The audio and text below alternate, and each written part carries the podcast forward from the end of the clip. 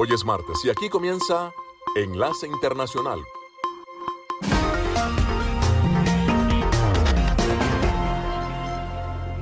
En esta franja nocturna estamos hablando de noticias internacionales, algunas entrevistas y un poco de música.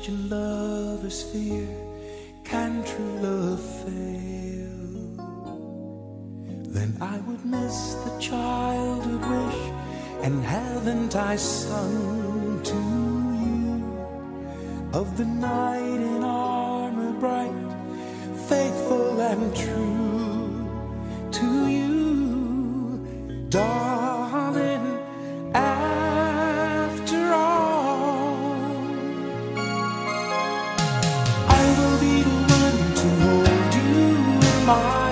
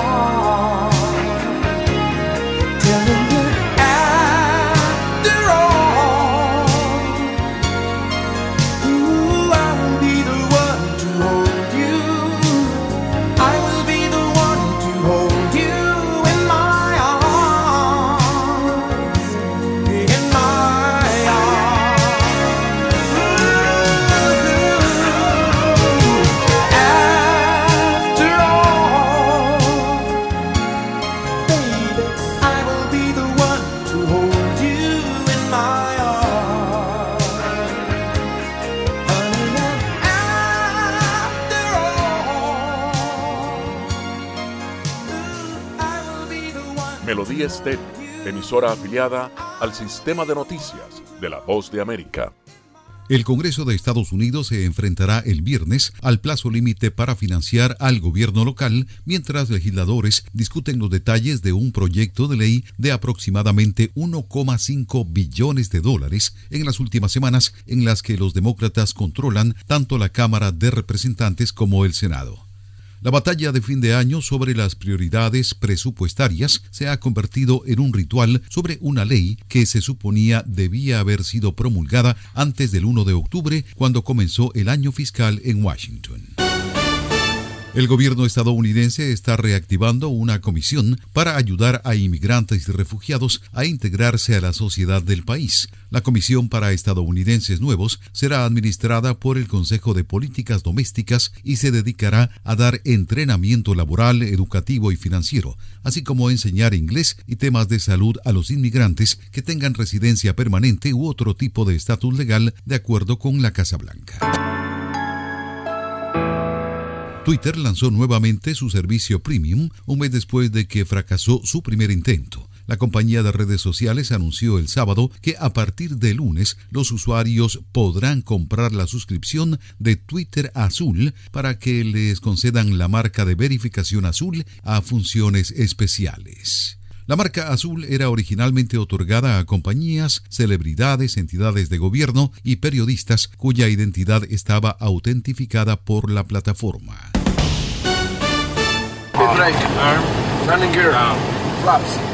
La cápsula espacial Orión de la NASA regresó el domingo de la Luna, descendiendo en paracaídas en el Pacífico frente a las costas de México para continuar un vuelo de prueba que prepararía el terreno para los astronautas del próximo sobrevuelo lunar.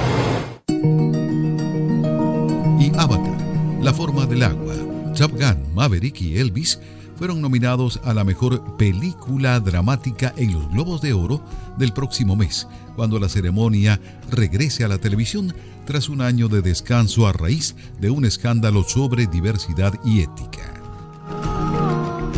Desde la Voz de América en Washington les informó Tony Cano. Escuchan Enlace Internacional con la Voz de América por Melodía Estéreo y melodíaestéreo.com.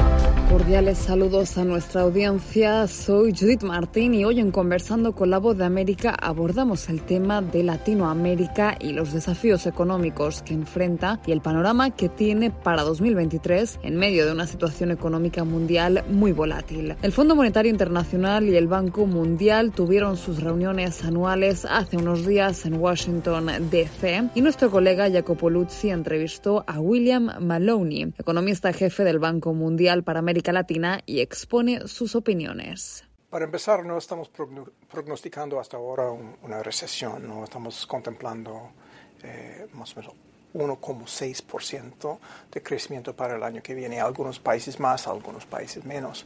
Eh, eso dicho, como dice usted, uh, habrán muchas familias eh, vulnerables que tendrán problemas cuando el ritmo de la economía va en deceleración. Entonces, eh, el banco está, ayuda con cosas como transferencias a las familias vulnerables, asesoría de varios índoles, eh, para que el daño que se hace, porque no hay nada que se puede hacer a nivel macro, ¿no? Esas son las fuerzas como tasas de interés internacional, con el ritmo de las economías en, en G7 y China y con la caída en los precios de materias primas.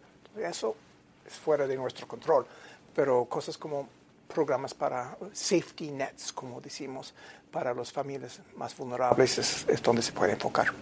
Y porque usted dice que entonces el mundo no está entrando en una recesión porque parece que mirando a, esta, los intereses que crecen, también ayer salió este informe del fondo, que es otra cosa, pero claro, y lo hemos seguido con mucha atención. Entonces entender si de verdad la situación es tan negativa como la pintan o quizás no es tan negativa el 2023 económicamente hablando. Mira, hay muchos, muchos factores eh, que no están a favor de una economía saludable. ¿no? China está creciendo súper lento por su política de, eh, contra el COVID. ¿no? Obviamente los países de Europa con el aumento en los precios de combustibles, con la guerra de Ucrania, no, todo esto es muy difícil y van a frenar el crecimiento de estos países. Los Estados Unidos están en proceso de luchar, de, frenar la inflación y esto ha llevado a cabo un aumento en las tasas de interés bastante fuerte en un periodo muy corto. Todos estos headwinds, como se llama, van en contra de nosotros y de, de la economía mundial. Ojalá eh, que la inflación se, se, derrota, ¿no? Entonces, eh, y podemos acabar con las tasas de interés tan altas, etcétera, pero en el corto plazo es una, una situación difícil. Y sobre todo hablando de América Latina, considerando que mucha, mucha parte de la población vive en pobreza. Hoy Colombia, el viceministro dijo 40% de la población en Colombia. Y por eso la gente, nuestra audiencia, hemos recibido un montón de correos ayer. Por favor, pueden desarrollar este argumento porque estamos muy preocupados allá. Entonces, ¿qué podemos decir? Porque entre Fondo y Banco Mundial, el apoyo sigue adelante, pero para América Latina específicamente, ¿cómo se pinta el 2023? Pues ambos, el fondo y nosotros, están con más o menos el mismo pronóstico de alrededor de 1,6, algo así. Entonces, será un año eh, menos este, saludable que el año pasado, eh, menos sano que el año pasado.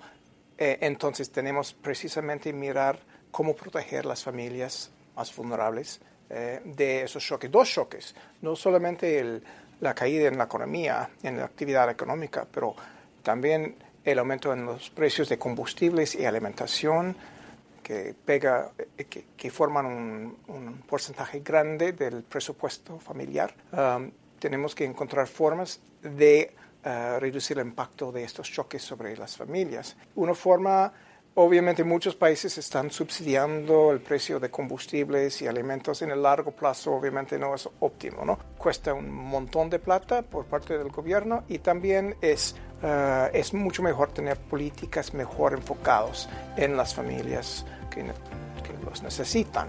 Era William Maloney, economista jefe del Banco Mundial para América Latina, hablando sobre la economía, proyectos y perspectiva para la región. Esto fue conversando con la voz de América. Melodía Estéreo, emisora afiliada al sistema de noticias de la Voz de América.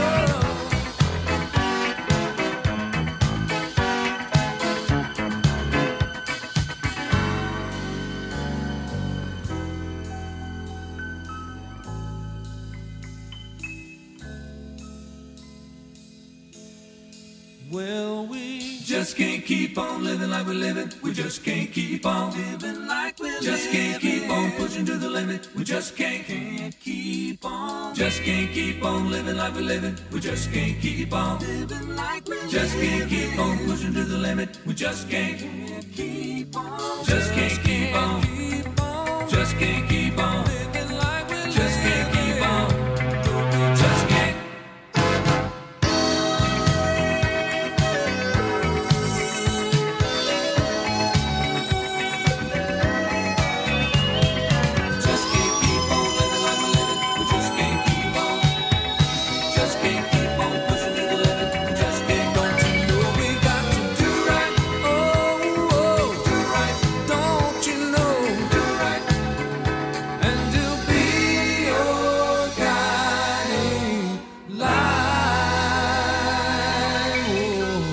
El Servicio Meteorológico Nacional advirtió que podría haber varios peligros meteorológicos generalizados y de grandes repercusiones en el corazón del país esta semana.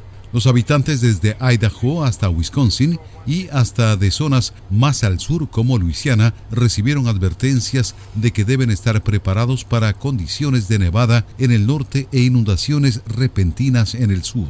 Para este martes, Texas y el norte de Luisiana podrían verse afectados por fuertes granizadas, vientos y tornados. La tormenta continuará por el sureste del país hacia Florida en los próximos días, de acuerdo con los meteorólogos. Será una semana agitada mientras este sistema se mueve por el país, comentó Mark Clinant, experto del Servicio Nacional de Meteorología en la oficina de College Park en Maryland. Funcionarios de la zona occidental de Dakota del Sur pidieron este lunes a los residentes prepararse para recibir 15 centímetros o más de nieve. Tengan sus palas a la mano, compren sus alimentos y revisen que tengan otros suministros necesarios. Las carreteras serán difíciles de transitar, advirtieron. Tony Cano, Voz de América, Washington. Desde la Voz de América en Washington les saluda Sofía Pisani, invitándolos a escuchar las noticias internacionales el enlace internacional de la Voz de América desde las 7 de la noche, hora de Colombia, 8 de la noche, hora de Venezuela.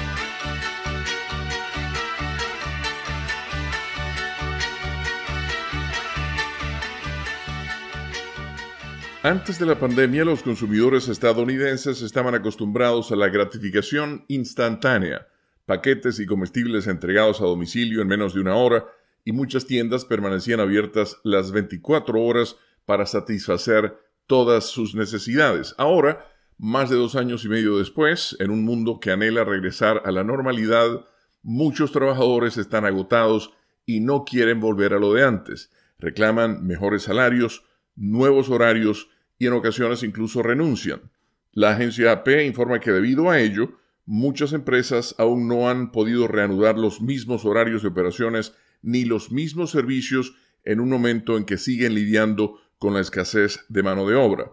Otras han hecho cambios en nombre de la eficiencia. Por ejemplo, Walmart, el mayor minorista y empleador privado del país, anunció en el verano que no tiene previsto que sus supercentros vuelvan a funcionar las 24 horas del día como antes de la pandemia.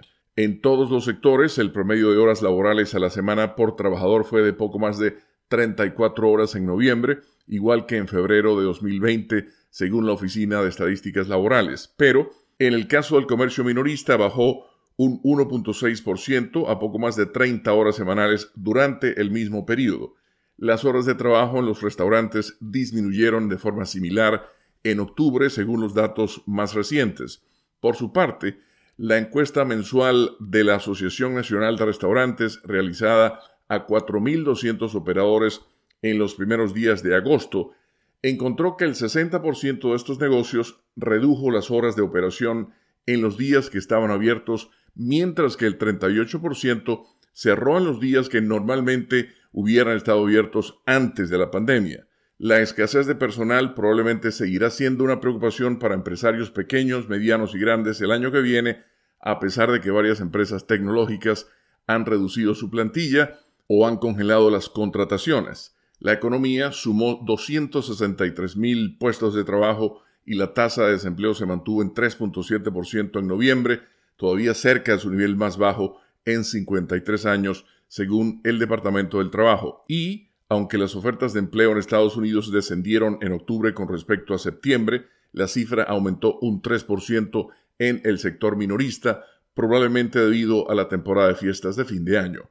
Con la nota económica desde Washington, Leonardo Bonet, Voz de América.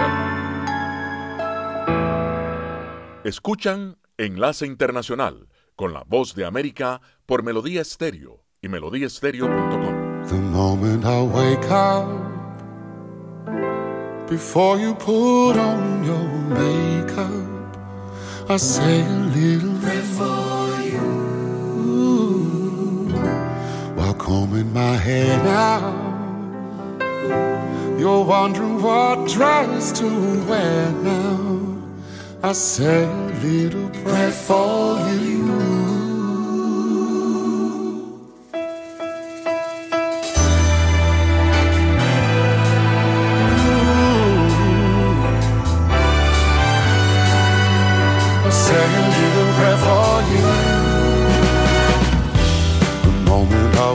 Up before you put on your makeup. I say a little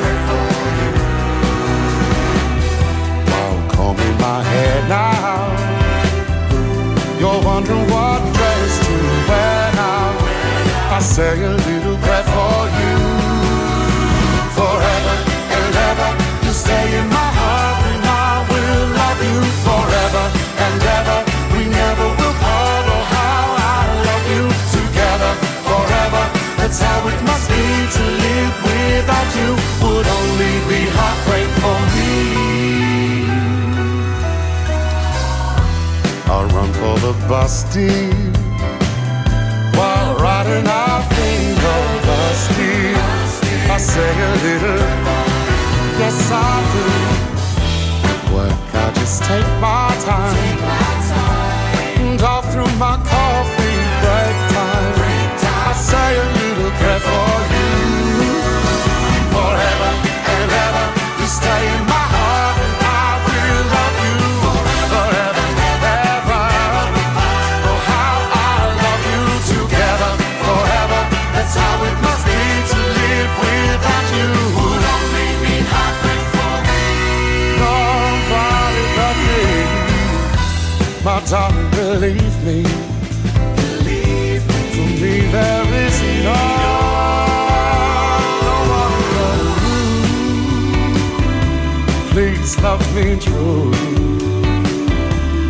I'm in love with you. Answer my prayer. Answer my prayers now, babe. Answer my prayer. Say you love me true.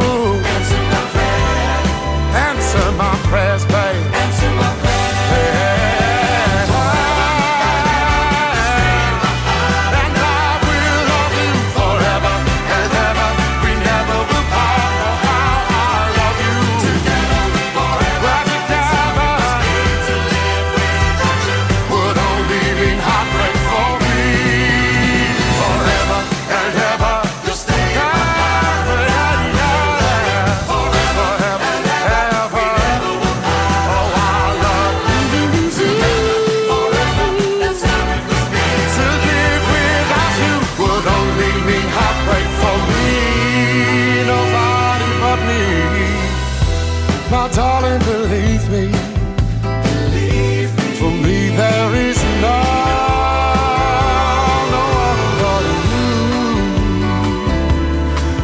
Love me true. I'm in love with you. Answer my prayers now, babe. Say you love me true. Answer my prayer. This is my prayer, babe. Answer my prayer. Say you love me true. Answer my prayer. This is my prayer.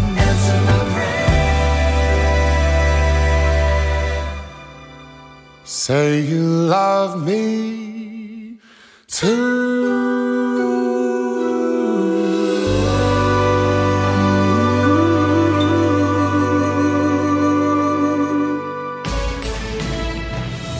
Este es un avance informativo de La Voz de América. Desde Washington les informa Henry Llanos.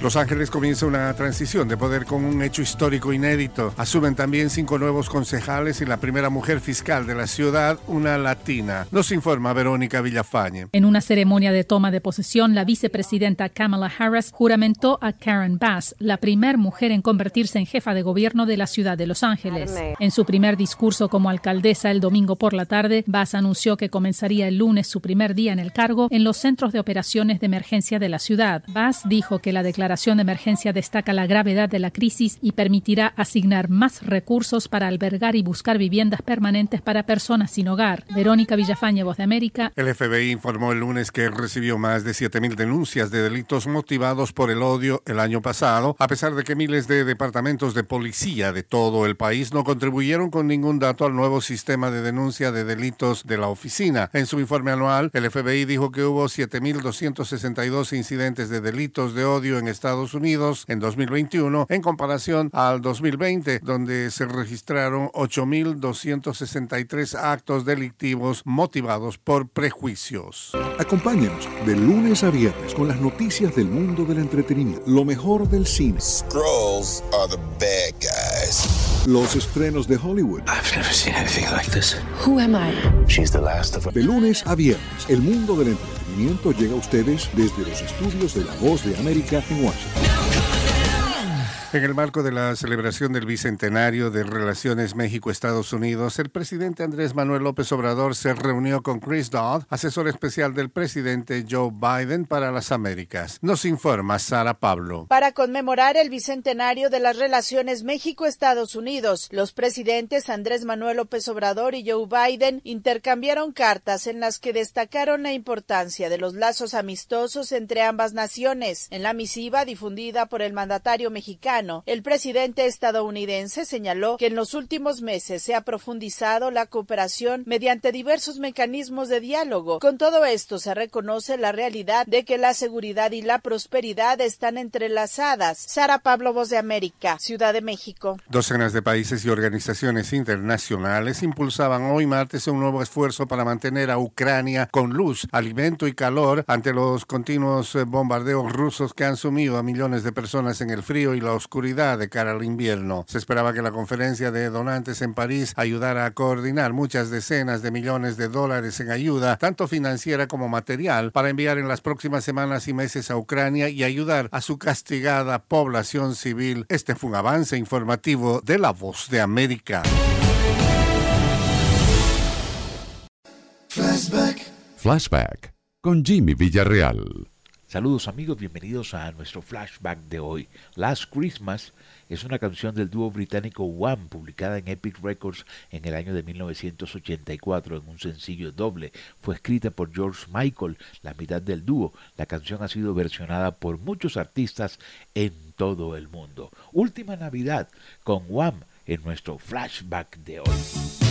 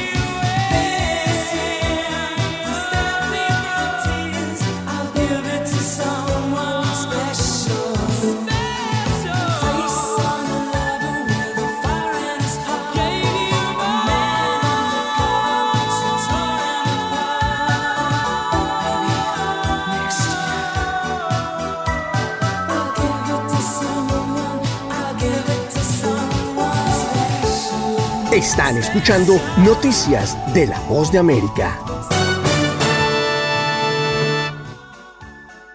Honduras tiene vigente en la actualidad un estado de excepción que busca reducir la inseguridad a nivel nacional y atacar a las maras y las pandillas contra el delito de cobro de extorsiones que afecta a toda la nación. Los hondureños sufren de diferentes tipos de extorsión, entre ellas está la billetera electrónica que se convierte en un nuevo tipo de extorsión con la participación de varias personas. Están los pagos en línea, las transferencias bancarias y otros. Estos métodos hacen que el delito sea más difícil de identificar y perseguir, ya que son menores de edad los que se encargan de los cobros y al no ser posible procesarlos judicialmente, evaden las sanciones, mientras los autores materiales siguen en libertad. Carlos Cruz es un emprendedor que cerró su negocio por extorsión. En su momento, realizó una denuncia sin resultados. Hoy trabaja con mayor discreción. Mire, a nosotros, como los transportistas nos amenazaban, incluso nos, nos, nos, iban, nos matan, pues. Tuve que despedir a dos, de, mis ayudantes porque no podíamos seguir pagando y opté ahora hacerlo de manera personal. Entre los grupos más vulnerables a la extorsión se encuentran las micro y pequeñas empresas, transportistas, locales comerciales y farmacias, entre otros, e incluso, al no cumplir el pago ilegal, les cuesta la vida. Esta revelación está en el estudio Impuesto de Guerra, el fenómeno de la extorsión y la respuesta estatal en Honduras, realizado por la Asociación para una Sociedad Más Justa, dado que las estrategias para luchar contra el fenómeno de la extorsión sigue sin dar resultados. Fernando González es un abogado penalista y explicó a La Voz de América lo que considera necesario para responder eficazmente a las denuncias de la ciudadanía. Eso que eso fue un, bastión fundamental también la denuncia para que la, gente también pueda pues eh, abocarse. En este sentido se necesita que, que la policía pues agarre a las personas con pruebas fehacientes, porque si no, al, no haber prueba, crea lo que en este caso pues eh, eh, estas personas van a quedar libres porque no hay algo que respalde ¿verdad? El, el requerimiento fiscal, sino más bien se vuelve como una detención ilegal. El informe revela también que cada víctima de extorsión paga anualmente un promedio de 3.568 dólares, es decir, más de 87.000 empiras, algo que para Karen Sauceda, víctima de este flagelo, la obligó a tomar nuevas medidas. ¿Qué le digo? Dos veces he tenido que mover mi negocio. Bueno, usted me conoce, sabe.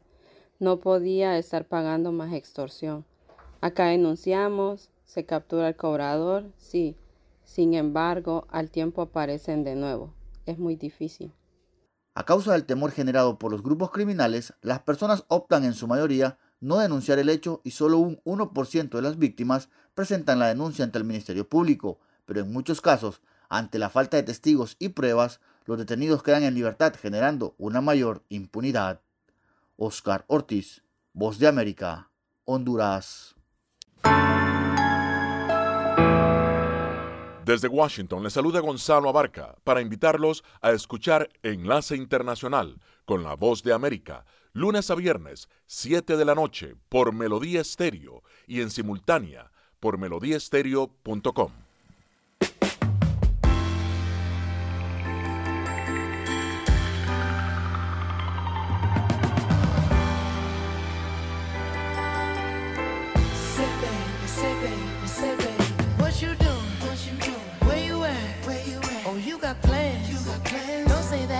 I'm sipping wine sip, sip. in a robe. Drip, drip. I look too good, look too good to be alone. Ooh. My house clean, house clean. my pool warm. pool warm. Just shake smooth like a newborn.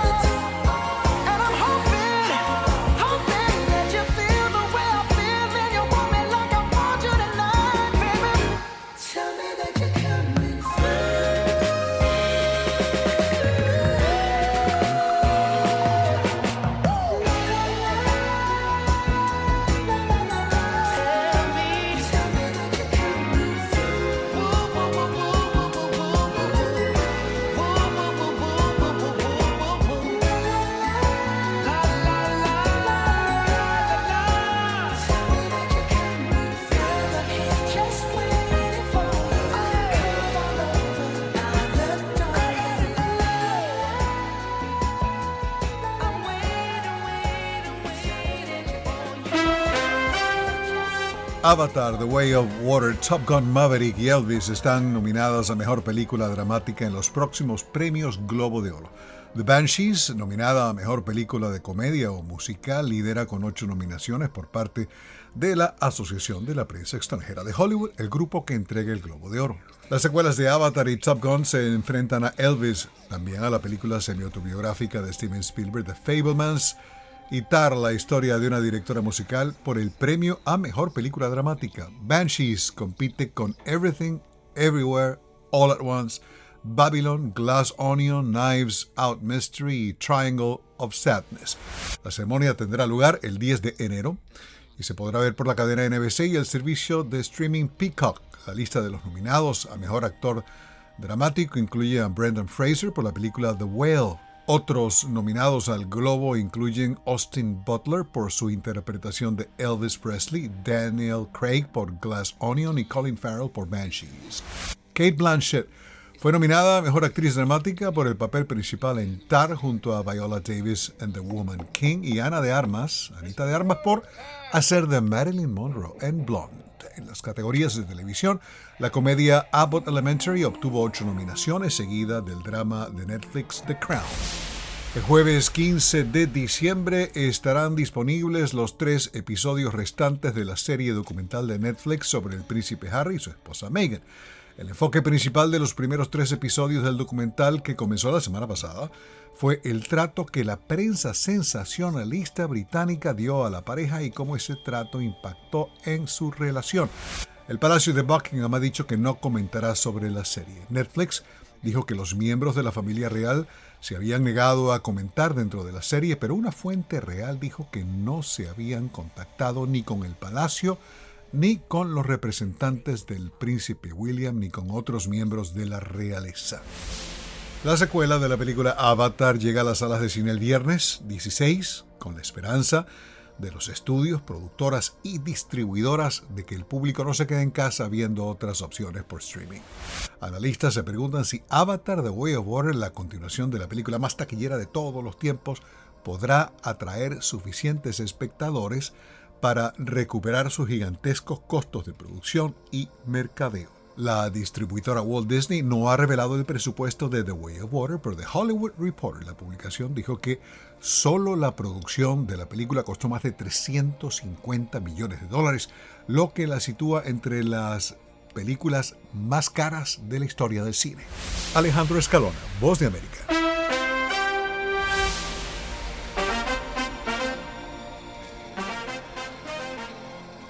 Escuchan Enlace Internacional con la voz de América por Melodía Estéreo. Melodía Estéreo.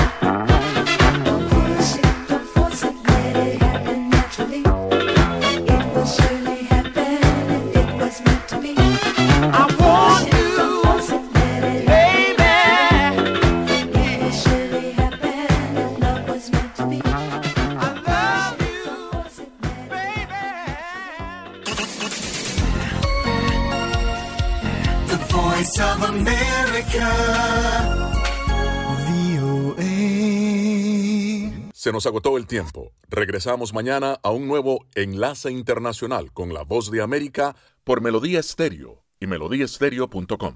Gracias por su sintonía. Enlace Internacional es una producción de cadena de noticias. Editores Jorge Pérez Castro y Gabriel Villarreal Ángel. Periodista Sala de Redacción de La Voz de América.